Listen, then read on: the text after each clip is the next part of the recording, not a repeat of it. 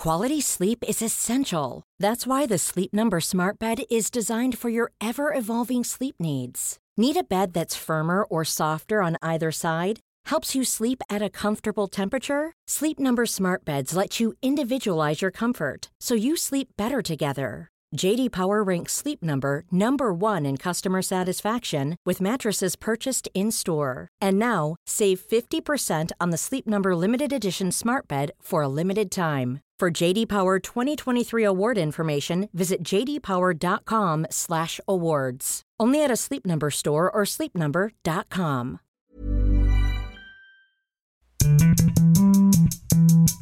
Bonjour à toutes et à tous, bienvenue dans Elles ont osé, proposé par les échos. Elles ont osé et elles ont réussi. Elles, c'est nous, nous audacieuses, ambitieuses, résilientes, expertes, puissantes, courageuses, peu importe. Nous, tels que nous sommes, libres d'être nous-mêmes, avec nos choix, nos actions, notre impact.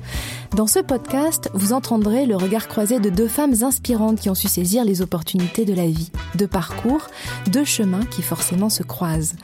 Vous découvrirez leurs moments clés pour aller toujours plus haut, être à leur juste place, guidés par leur envie de contribuer à un monde meilleur. Merci d'être avec nous. Je suis Marie-Éloi, entrepreneur et présidente de plusieurs réseaux d'accompagnement et d'intelligence collective, Femmes des territoires pour créer son entreprise, Bouge ta boîte pour du business avec du sens et Bouge ton groupe pour accélérer les carrières des femmes dans les entreprises et les administrations. Aujourd'hui, je reçois deux entrepreneurs qui ont choisi avec passion et énergie pour l'une de redresser une entreprise industrielle et pour l'autre de reprendre une marque en perdition et de porter toutes deux haut le flambeau et le savoir-faire du Made in France. Bonjour Anne-Charlotte Fredenucci. Bonjour Marie. Vous êtes la présidente du groupe familial Ametra qui dessine, conçoit des produits industriels qui soient mécaniques, électriques, électroniques et qui ensuite les fabrique dans vos usines. Vous travaillez pour tous les grands noms de l'aéronautique, de la défense, de l'espace, du transport, de l'énergie. Ametra, c'est 55 millions d'euros de chiffre d'affaires et 750 personnes en France, en Allemagne, en Tunisie et en Inde.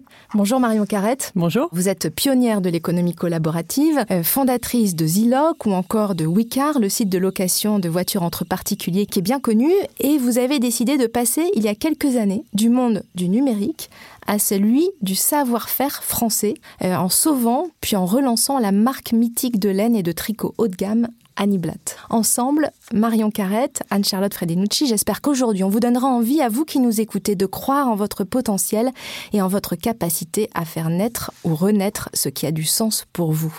Anne-Charlotte, on commence avec vous. Vous avez accepté de partager avec nous euh, deux moments clés, deux jours où votre vie a basculé. Le premier jour où vous étiez euh, sorti d'une grande école, l'ESSEC, puis vous étiez euh, dirigé vers le conseil chez Brennan Company. Et un jour, votre mari vous pose une question qui ne s'était jamais posée avant. Effectivement, la question ne s'était jamais posée. Mon mari me dit, euh, lors d'un dîner en amoureux, tranquillement tous les deux, mais pourquoi tu n'as jamais pensé à reprendre l'entreprise familiale? Et la réponse était toute simple, c'est parce que j'avais toujours entendu mon père, qui avait deux filles, dire j'aurais bien aimé avoir un fils pour reprendre cette entreprise on avait 50 ans d'écart avec mon père que, j'adorais et, euh, et, qui finalement euh, m'a appelé dans ce groupe. Donc euh, je dis ça avec beaucoup d'affection.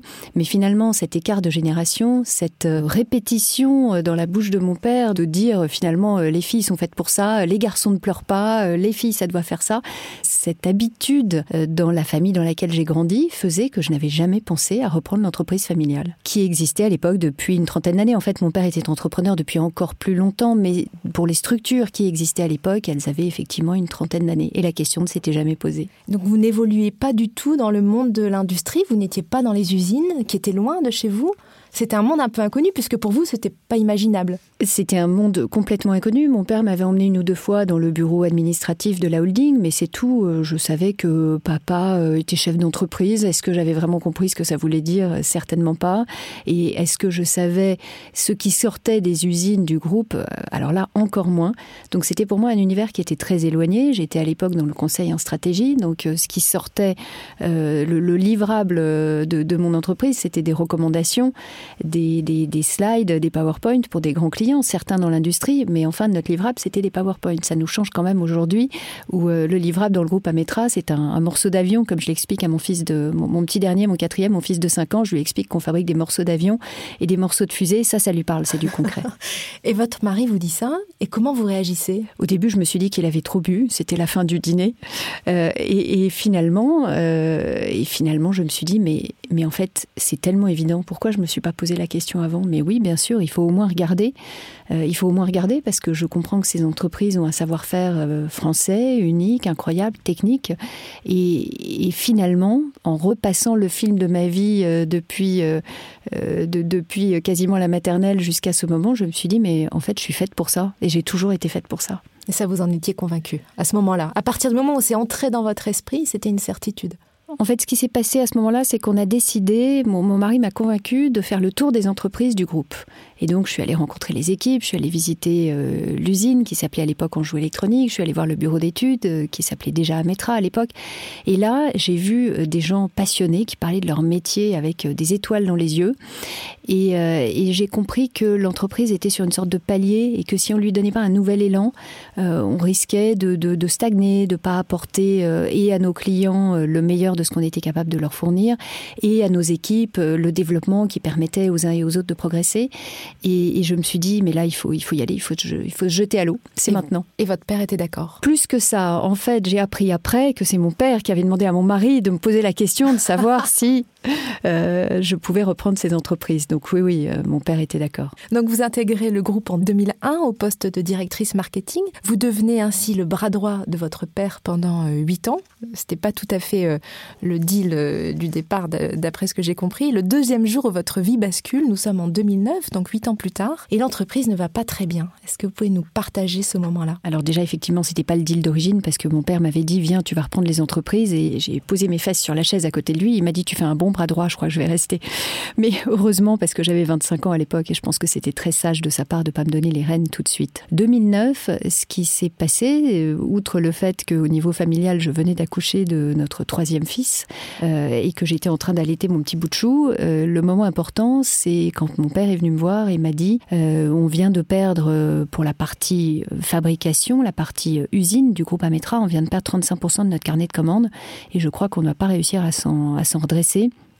Et on ferait peut-être mieux de déposer le bilan tout de suite parce qu'au moins là, on a la trésorerie pour euh, payer les salaires, euh, mener à bien les différents projets pour les clients et peut-être qu'il faut euh, s'arrêter tout de suite. Il était dans quel état? Extrêmement attristé, mais finalement assez certain d'avoir trouvé la bonne solution pour tout le monde. Il pensait que c'était la seule voie possible, une forme d'honnêteté intellectuelle finalement à reconnaître qu'on ne savait pas sauver l'entreprise et qu'on allait payer ce qui devait être payé et s'en sortir la tête relativement haute.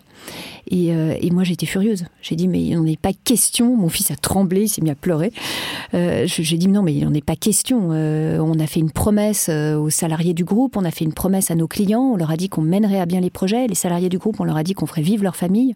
Il n'est pas question qu'on jette l'éponge sans s'être battu. Donc, donne-moi les rênes et tu vas voir, on va redresser le, le groupe. Et je pense en réalité que c'est ce que mon père attendait. Je pense en fait que même, même en 2001, si je lui avais dit, mais si je suis prête, vas-y, donne-moi les rênes, il l'aurait fait. Je pense que c'était sa façon de me tester, de vérifier. Il attendait ce putsch, il attendait que je, lui, que je ne lui demande pas gentiment, mais que je prenne la présidence du groupe. Et c'est ce que j'ai fait en 2009. Et il m'a toujours soutenu, appuyé. Évidemment, il a été à mes côtés euh, jusqu'à ce qu'il euh, cesse de travailler pour le groupe, jusqu'à ce qu'il nous quitte en 2020. Il a toujours été d'un grand, soutien. Donc 2009, vous reprenez l'entreprise. 2010, vous ramenez le groupe à l'équilibre. 2011, c'est la meilleure année que le groupe ait alors euh, pu connaître.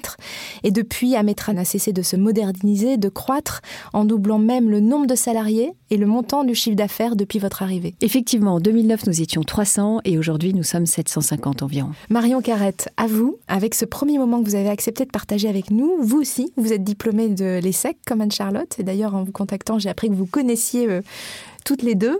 Le premier jour que vous avez accepté de partager avec nous, nous sommes en 1997. Le groupe de vente par correspondance Les Trois Suisses vous tend les bras. Votre petite amie au Chili aussi. Et tout bascule. Alors, ce qui s'est passé, en fait, c'est que hum, j'avais prévu d'aller au Chili rejoindre mon petit ami de l'époque. Et, euh, et, je m'étais dit, je vais travailler six mois et puis j'irai pour gagner un peu d'argent, et puis j'irai le rejoindre après. Et, et donc j'avais trouvé un CDD, exactement ce que je cherchais, au Trois Suisses, à Lille, chez papa-maman, je viens de Lille en, me disant bah voilà c'est parfait, euh, je vais faire ça pendant six mois et puis j'irai au Chili après. Et puis euh, un jeudi soir, je reçois un appel téléphonique euh, de quelqu'un auprès de qui j'avais postulé pour un truc que je connaissais, je voyais pas bien ce que c'était, mais ça avait l'air sympa. C'était une agence web. Et donc je reçois un appel téléphonique le soir qui me dit bah voilà on aimerait bien vous rencontrer. Je dis bah moi je dois donner une réponse demain pour un poste, donc il faudrait qu'on se voit demain matin. Et donc j'y vais le lendemain matin. Je rencontre Loïc Lemeur, qui est euh, quelqu'un d'un peu connu euh, sur Internet, qui a lancé le web, etc. Et je sors de ce rendez-vous. Je leur dis bon bah je, vous donne une réponse dans la journée et je sors de ce rendez-vous en me disant c'est là que je vais aller. La personnalité de Loïc avait été euh, assez convaincante et donc le vendredi j'ai dit non aux trois Suisses, j'ai dit oui à B2L donc cette fameuse agence web. On était cinq quand quand j'y suis arrivée. Et c'était les prémices d'Internet. c'était les, oui, c'était connaissez à peine ce que c'était. Vous avez pris un vrai risque en même temps, non?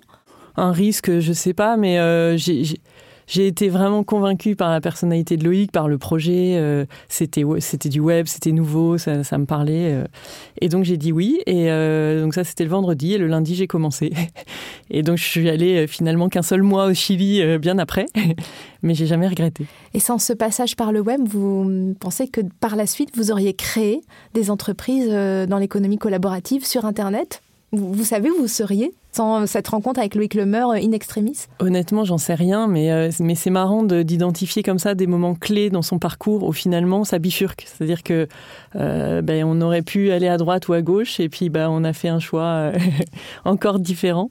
Et ça conditionne finalement beaucoup la suite parce que ben, finalement je suis toujours restée dans le web et j'en ai été très contente. Donc c'est un choix important dans ma vie à ce moment-là. Donc grâce à ce choix, vous plongez dans le numérique à ses tout débuts, vous créez ensuite l'agence de contenu euh, Écrito, puis vous fondez Ziloc en 2007, la place de marché de location sur laquelle vous pouvez louer à ce moment-là et mettre en location absolument tout, hein, de la perceuse au lit bébé, en passant par les boules à facettes et les voitures aussi. Vous décidez ensuite de créer Wicar en 2012, site de location de voitures entre particuliers dans lequel euh, la SNCF investit 28 millions d'euros en 2015. Et puis le deuxième jour, votre vie bascule. Cela fait plusieurs années que vous faites la navette entre Paris, où se trouvent euh, les 40 collaborateurs de Wicard, et Marseille, où vous avez choisi d'habiter avec votre mari et vos enfants. Et qu'est-ce que vous décidez à nouveau ce moment-là? Bah, Il y a eu un choix personnel assez fort euh, en 2014 qui a été d'aller vivre à Marseille alors que je travaillais à Paris. Donc ça, c'est un choix de vie euh, familial. On avait réfléchi la chose, etc. Moi, j'en avais marre des, des crottes de chiens et des trottoirs parisiens comme lieu de, de jeu de mes enfants. Et donc, euh, voilà, on s'est dit, on va aller vivre à Marseille. Et, et quand j'ai dit, bah oui, mais bon, maintenant, ça faisait longtemps qu'on avait ce projet-là et et le jour où on s'est dit ça, euh, j'avais euh, effectivement euh, une trentaine de collaborateurs et je me suis dit, mais c'est plus possible. Et, donc j'ai demandé à mon mari, je lui ai dit, écoute, moi je suis d'accord si je peux faire des allers-retours et que je passe du lundi au jeudi à Marseille, et puis à Paris et le vendredi à Marseille. Donc il m'a dit banco et, c'est ce qu'on a fait. Et, et, donc ça faisait quatre ans en fait que je faisais des allers-retours. Et au bout de quatre ans, j'avais le secret espoir depuis quatre ans de, convaincre euh, ma petite équipe euh, que bah, c'était quand même beaucoup plus sympa à Marseille au bord de la mer. Et en fait, euh, bah, ce sont des jeunes. Paris, c'est hyper sympa quand on est jeune. Et donc non, en fait, j'ai pas réussi à les convaincre. Peut-être qu'aujourd'hui, ça serait différent avec le Covid. Et donc j'ai décidé que bah voilà, quatre ans, ça suffisait et que j'allais quitter Wicard, qui était quand même mon bébé j'avais perdu la majorité, enfin la SNCF avait pris la majorité en 2015, donc euh, j'avais pas considéré à ce moment-là que j'avais vendu ma boîte. J'ai plus considéré que j'avais vendu ma boîte le jour où j'en suis partie, alors qu'en fait euh, c'était pas tout à fait le cas. Et, donc cette décision, bah, je l'ai prise euh, finalement assez simplement parce qu'elle s'est imposée à moi. Je me suis dit, bon bah voilà, à 4 ans ils viendront pas, ok, je déménage à, plein temps à Marseille. Et donc je suis allée voir le, notre DG et je lui ai dit voilà, est-ce que tu es d'accord pour prendre la suite?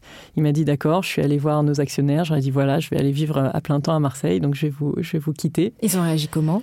Ils, ont dit on n'a pas compris comment tu as tenu aussi longtemps.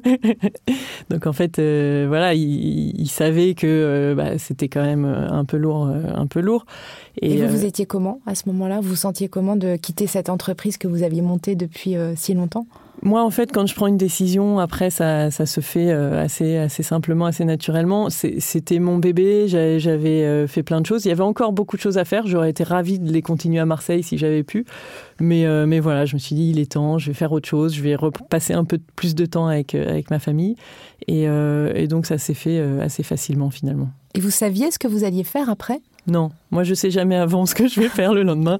Donc non, pas du tout. Et c'est des moments sympas parce que finalement, euh, on ne sait pas ce qu'on va faire. Moi j'ai passé huit mois à creuser des idées, à réfléchir. Je voulais, ce que le seul truc que je savais, c'est que j'allais remonter une entreprise à Marseille. Et donc j'ai cherché des idées, j'ai creusé. Pendant deux trois semaines, je creusais une idée. Puis au bout de trois semaines, j'ai dit non, c'est nul. Comme quoi, par exemple? Je voulais que ça ait un sens aussi. Donc euh, j'ai creusé euh, le recyclage, la consigne, des choses autour de l'éducation, la nourriture. Enfin bon, bref, j'ai creusé beaucoup de sujets. Et il y en a pas qui retenait mon attention. Et donc, au bout de quelques mois, c'était en septembre, je me suis dit, mais mince, en fait, j'ai pas d'idée. Qu'est-ce que je vais faire? Et puis, je suis tombée euh, un, peu par hasard sur euh, une entreprise qui était en dépôt de bilan et qui détenait une marque qui me parlait, puisque ma grand-mère m'avait appris à tricoter avec cette marque, qui est la marque Annie Blatt, qui est une ancienne marque de, de pelote de laine. Et donc, euh, ça a été le début de, de l'aventure Annie Blatt derrière. Donc vous êtes lancé euh, dans Annie Blatt, c'est un mythe hein, et tout l'imaginaire des années 80-90 avec notamment, euh, vous en parlez souvent, les pulls en mohair de la journaliste euh, Anne Sinclair journaliste phare à cette époque-là.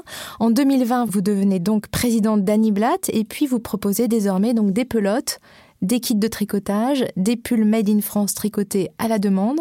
Et alors que l'entreprise a réouvert véritablement ses portes en mars dernier, vous êtes déjà quasiment à l'équilibre. À peu près.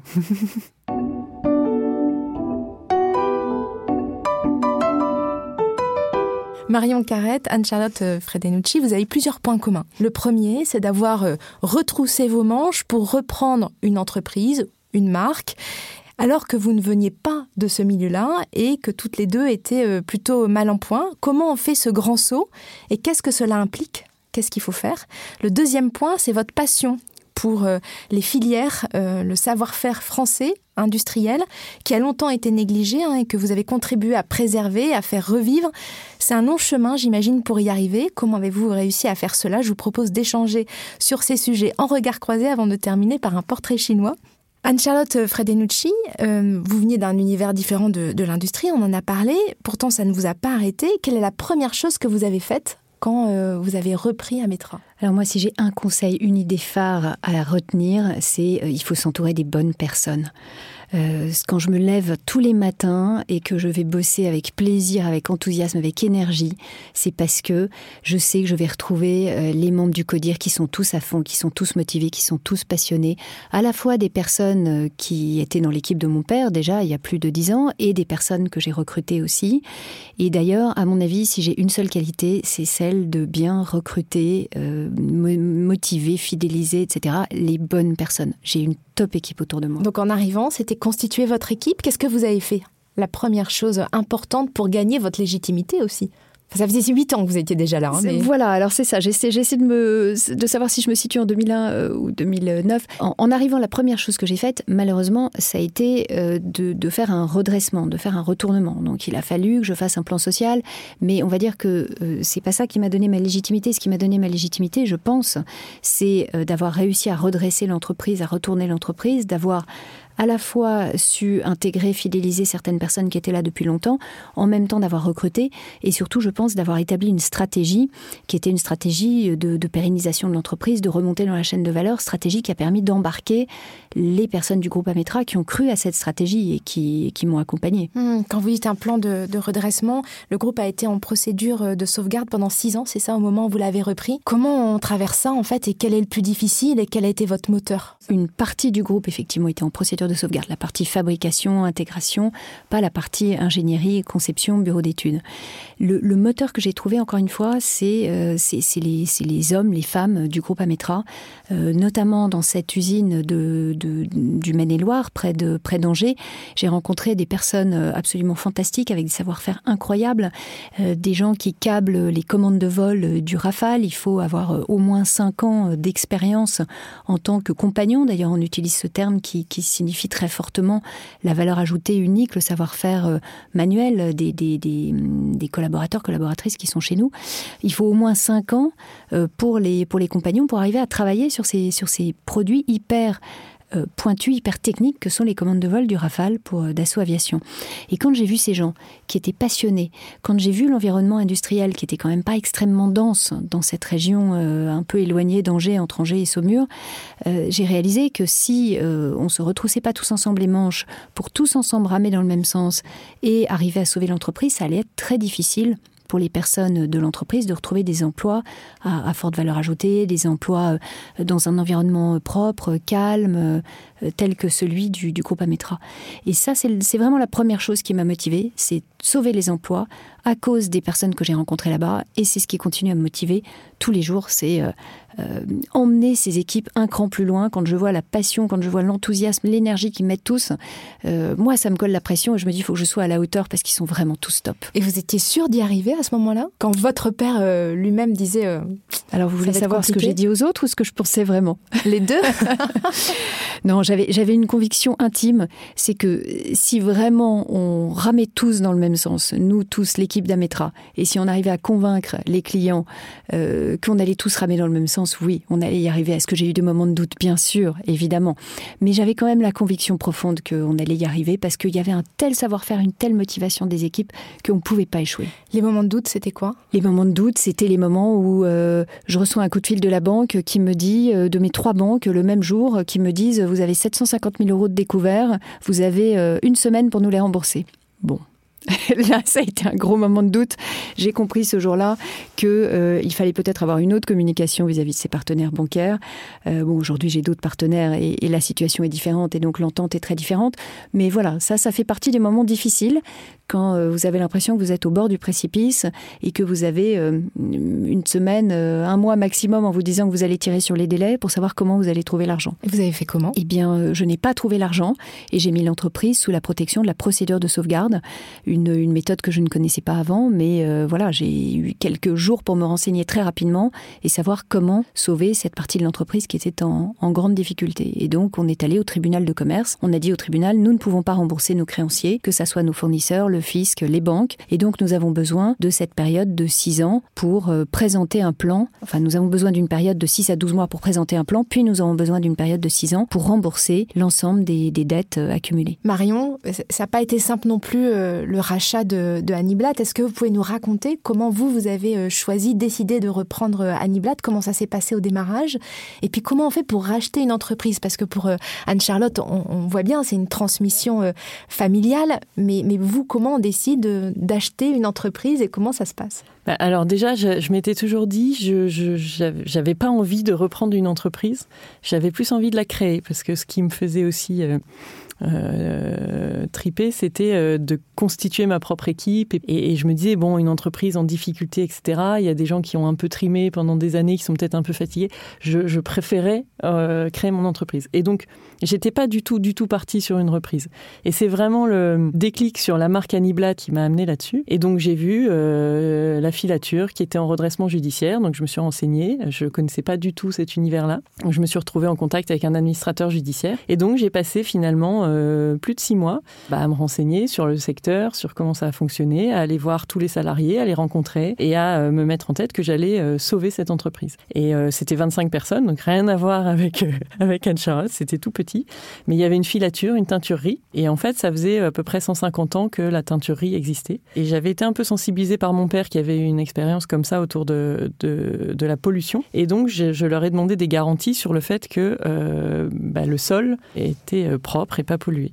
Et en fait, j'ai jamais réussi à obtenir ces garanties. Donc moi, j'ai travaillé pendant six mois à euh, faire un plan d'action, à voir tous les salariés, à, à, imaginer tout ce qu'allait être le futur. Et j'avais mis une seule condition suspensive qui était je veux avoir la garantie que je ne serai pas responsable de euh, la pollution des sols si jamais il y en a.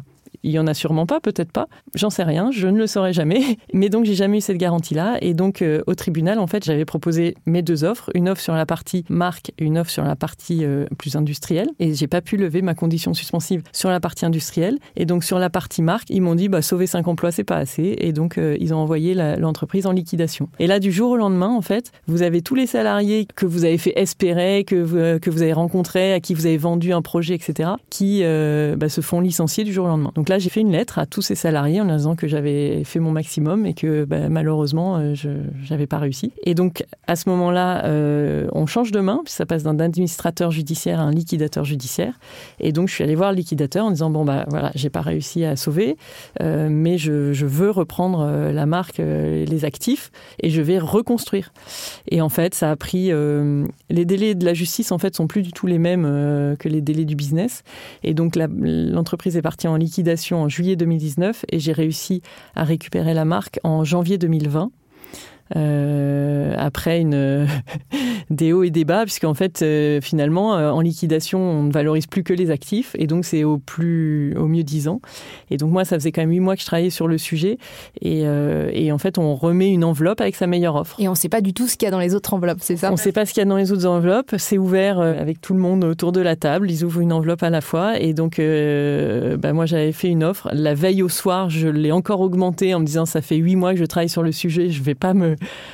me laisser passer devant. Et en fait, j'étais à peu près dix fois, dix fois plus, plus cher que tous les autres. Donc euh, bon, voilà, il y a un petit sentiment de frustration, mais bon, je l'ai eu. vous auriez pu la payer moins cher. Voilà. Ça? On voit que vous avez vécu toutes les deux des, des, moments difficiles parce que déjà, quand on crée une entreprise, euh, on passe par des montagnes russes, mais quand en plus on, on reprend quelque chose et qu'on a besoin de redresser, de réparer, euh, j'imagine que vous vous reconnaissez un peu dans, dans le témoignage d'une de l'autre, Anne-Charlotte? Moi, je suis très admirative d'Anne-Charlotte parce que. Et, réciproquement. et, moi de Marion qui a créé et qui est passé dans des univers complètement différents. Et en plus, on est amis, euh, vous l'avez souligné tout à l'heure, donc forcément.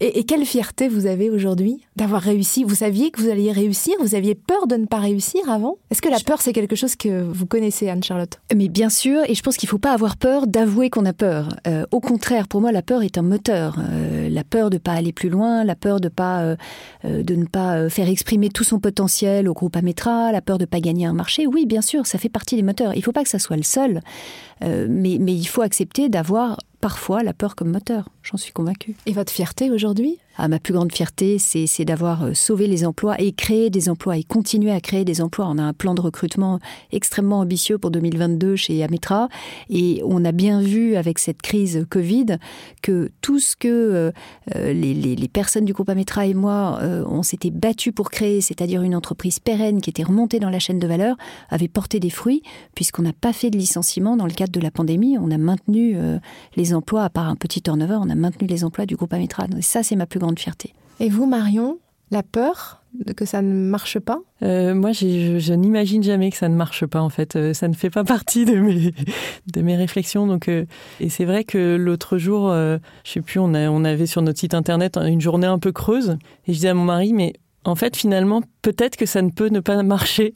Et j'avais jamais imaginé que ça pouvait ne pas marcher. Je suis assez fataliste entre guillemets, mais fataliste d'un côté, mais aussi euh, très euh, volontariste de l'autre. Mais donc je, n'imagine pas que euh, les choses puissent ne pas marcher. Et puis même si elles marchent pas, c'est pas très grave. Finalement, ça n'est que du boulot. Donc en fait, je, je, je, suis assez assez zen sur tous ces sujets. Je, je, me mets pas trop la pression. Plus que moi, en tout cas, on dirait.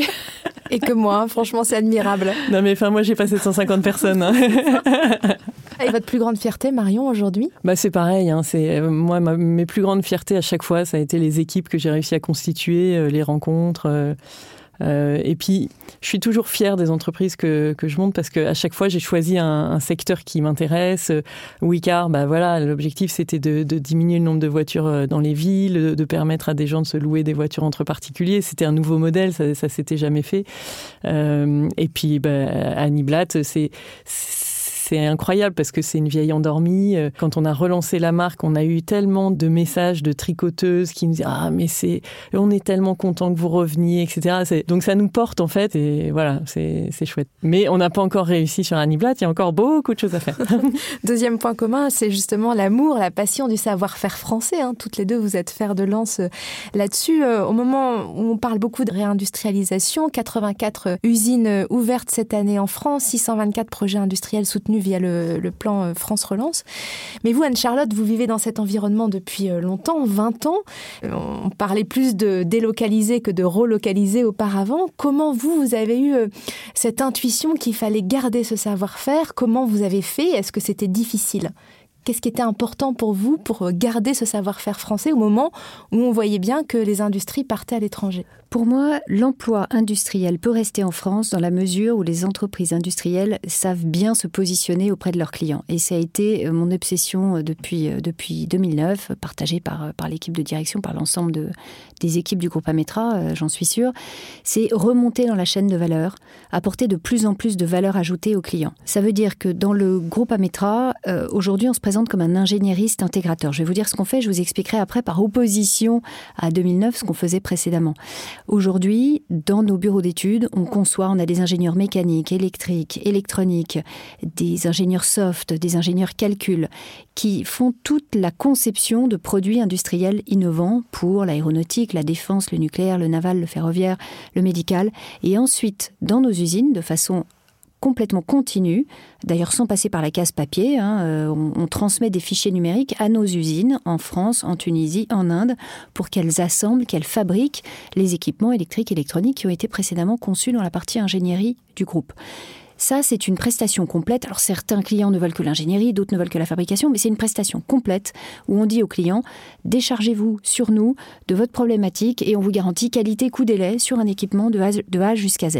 Précédemment, on avait un bureau d'études qui ne faisait que de la mécanique et qui était dans l'ingénierie de détail, c'est-à-dire qui ne remontait pas très en amont dans la conception du produit. Le produit était déjà quasiment, euh, quasiment conçu et il fallait euh, le détailler dans le bureau d'études.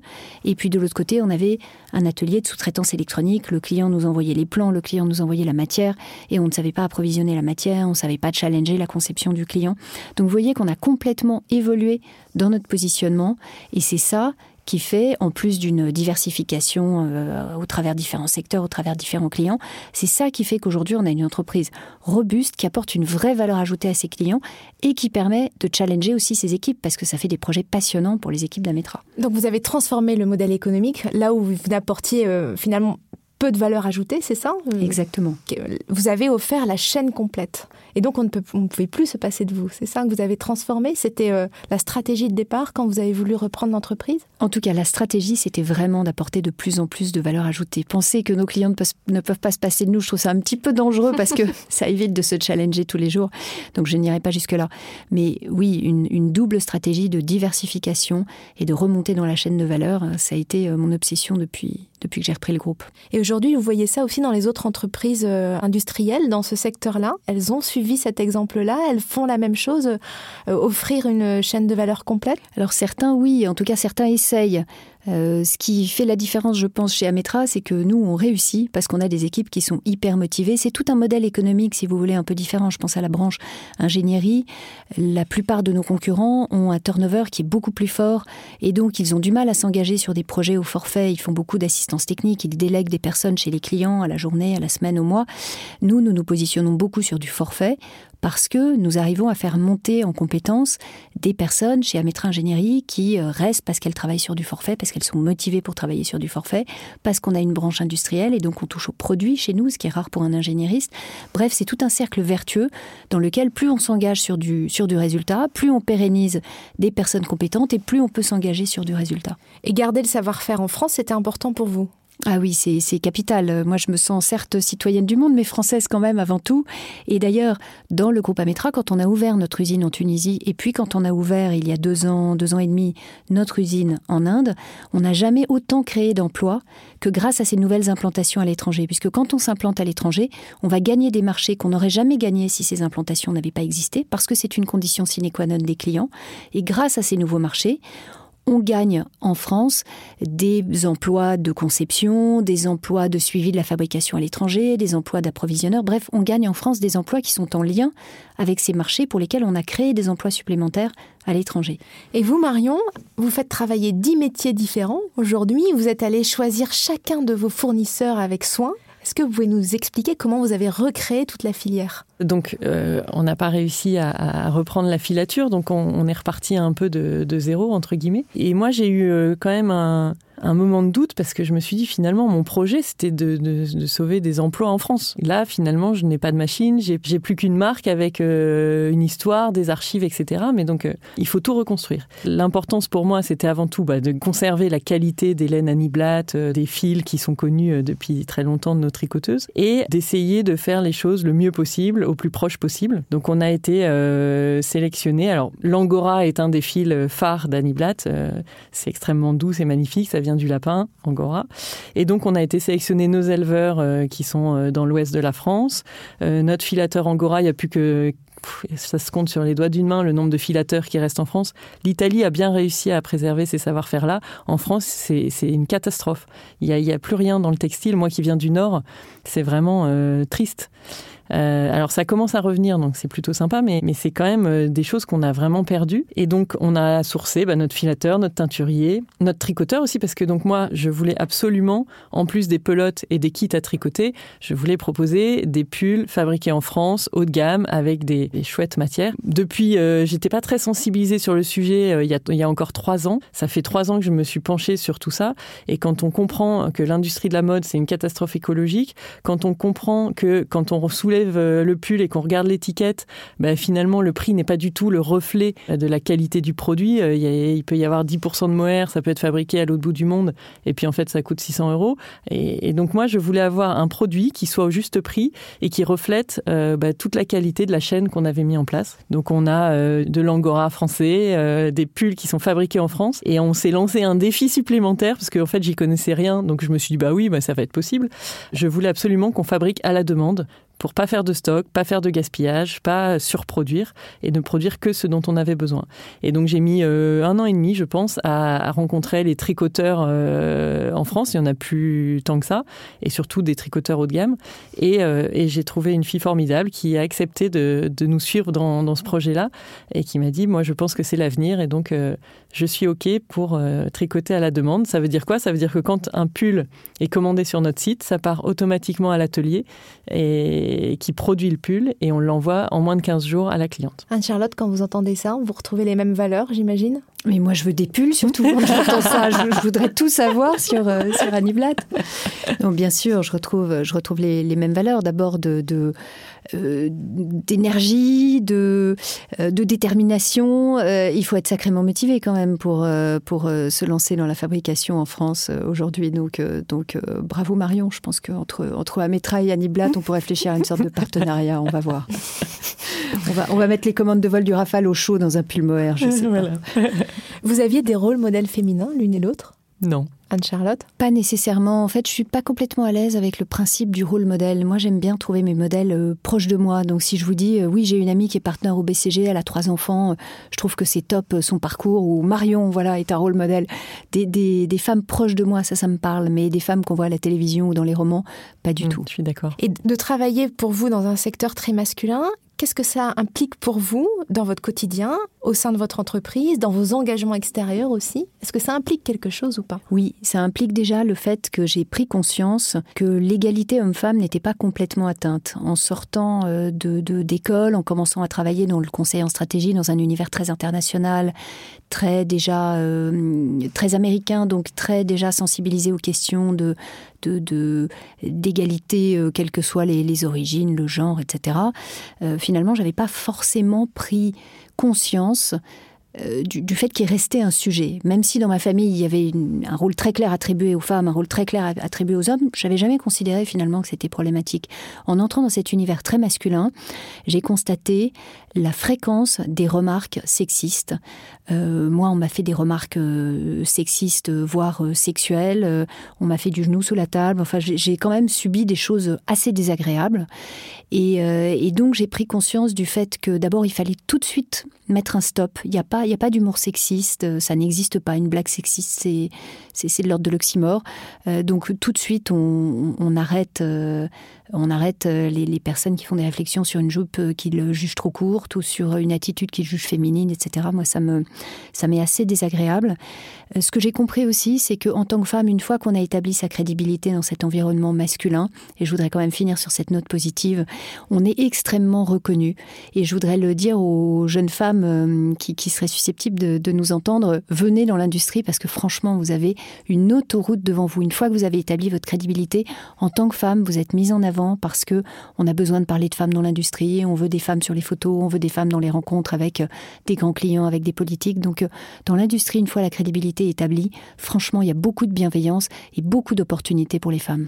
Et Annie Blatt, justement, Marion Carrette, c'était finalement un rôle modèle elle aussi, elle a une vie incroyable, celle qui a créé euh, la marque Annie Blatt, c'était son vrai nom. Ben, c'est ça qu'on a découvert parce qu'en fait, la marque ayant été revendue plusieurs fois, il y avait plus beaucoup d'archives, on, on, avait très peu d'informations sur sa vie, donc on a fait travailler une historienne qui nous a retracé sa vie. Et en fait, c'est une jeune femme de 24 ans qui a lancé sa maison de haute couture euh, dans les années 30, euh, épaulée par sa mère qui était un peu aux ateliers et, euh, et qui a très vite, euh, qui est très vite est partie aux États-Unis déployer la marque là-bas, qui pendant la guerre, ça, ça, son entreprise a été arianisée parce qu'elle était juive. Elle a réussi à la, à la confier finalement à, quelqu'un de l'atelier qui lui a restitué après-guerre. Enfin, c'est passionnant. Et vous, vous avez dit que vous n'aviez pas eu de rôle modèle Ça vous a manqué ou pas? Non, bah, j'ai pu avoir des rôles modèles plutôt masculins. En fait, moi, j'ai toujours été dans un univers où, euh, alors sur Internet, c'était plutôt euh, un peu plus masculin que féminin. Donc ça m'a toujours servi finalement d'être une femme parce que comme disait Anne-Charlotte, on aime bien avoir euh, une sorte d'équilibre. Donc on est invité euh, à, des, à des émissions. On est voilà, c'est plutôt un avantage d'être une femme. Je l'ai jamais ressenti comme un, un désavantage.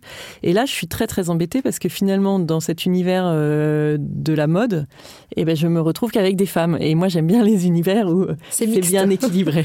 c'est bien l'objectif, la mixité justement.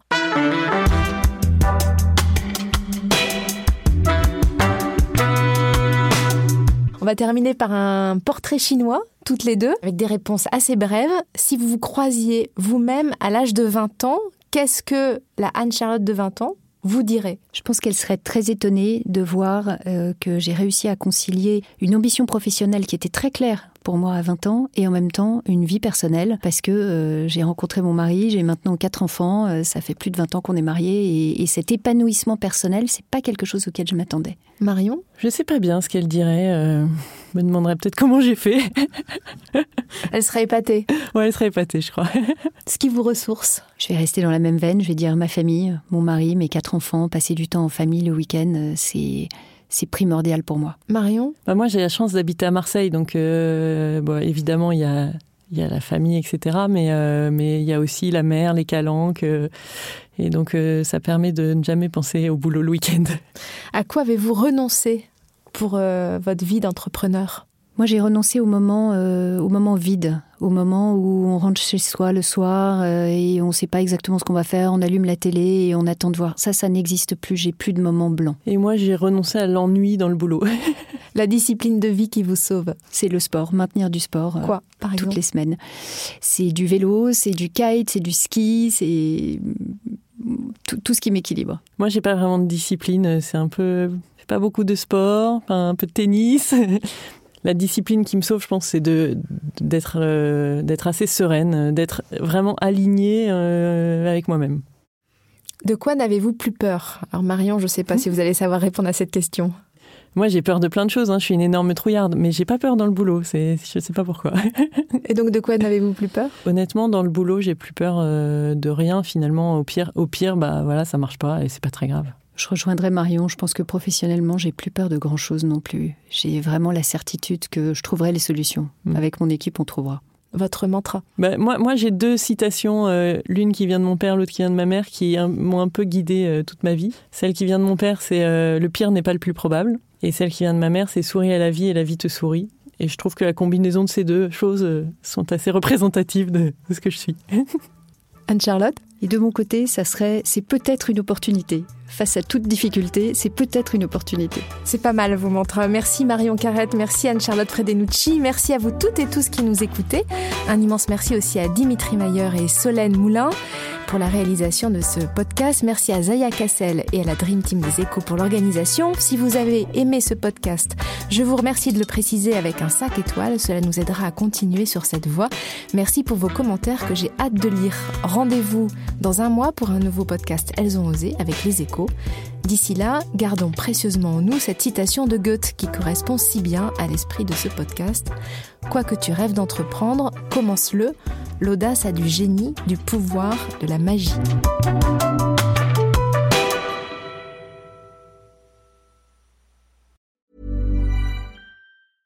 Hey, it's Paige DeSorbo from Giggly Squad. High quality fashion without the price tag. Say hello to Quince. I'm snagging high-end essentials like cozy cashmere sweaters, sleek leather jackets, fine jewelry, and so much more. With Quince being 50 to 80% less than similar brands. And they partner with factories that prioritize safe, ethical, and responsible manufacturing. I love that. Luxury quality within reach. Go to quince.com slash style to get free shipping and 365 day returns on your next order. Quince.com slash style.